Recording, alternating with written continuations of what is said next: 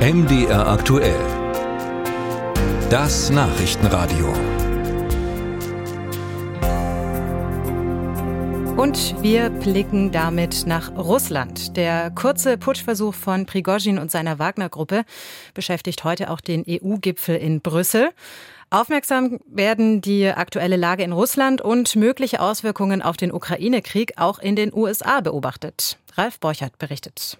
Wie geschwächt ist Wladimir Putin? US-Präsident Joe Biden hat auf die Frage zunächst mit einem Versprecher geantwortet. Schwer zu sagen, aber er verliert eindeutig den Krieg im Irak, so Biden, der natürlich den Krieg in der Ukraine meinte. Beim Einsteigen in den Regierungshubschrauber vor dem Weißen Haus fügte Biden hinzu, Putin verliere den Krieg zu Hause.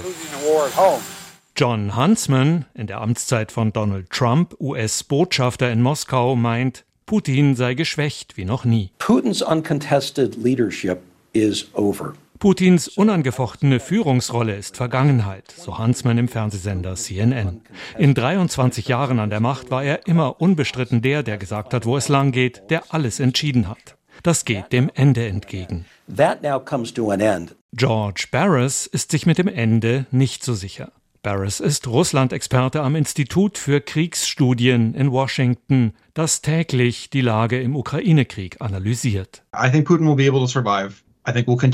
Ich denke, Putin wird das überleben, so Paris. Er wird den Krieg weiterführen. Gleichzeitig gilt, es ist sein schwächster Moment in jüngster Zeit. Putin ist sehr mit der Stabilität seines Regimes beschäftigt. Und das ist gut für die Ukraine. Umso mehr Ressourcen, Kraft und Zeit Putin und sein innerer Zirkel für die eigene Stabilität aufbringen müssen, umso weniger können sie sich mit der Frage beschäftigen, wie sie die ukrainische Gegenoffensive zurückschlagen. Mit Blick auf den belarussischen Präsidenten Alexander Lukaschenko betont Barras, dieser habe von seiner Vermittlung zwischen Putin und Prigozhin klar profitiert. Lukaschenko has demonstrated that he has this ace up his sleeve. Lukaschenko hat demonstriert, dass er dieses Ass im Ärmel hat, dass er ein starker und unabhängiger Akteur in der russischen Politik bis hinein in Putins innersten Zirkel sein kann. Putin will Belarus kontrollieren, aber Lukaschenko will die eigene Souveränität erhalten und Belarus selbst kontrollieren.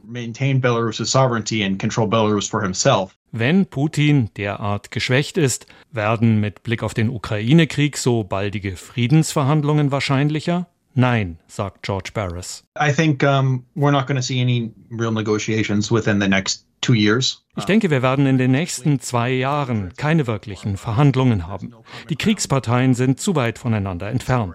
Es gibt keine gemeinsame Basis für Gespräche. Sie werden es weiter auskämpfen müssen, weil ihre benannten Ziele zu weit auseinander liegen.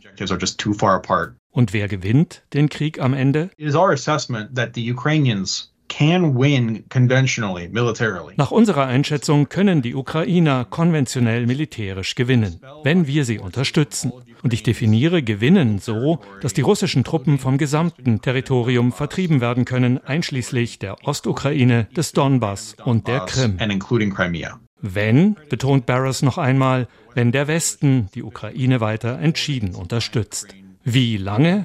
Noch viele Jahre, lautet seine Antwort. Over the course of many years.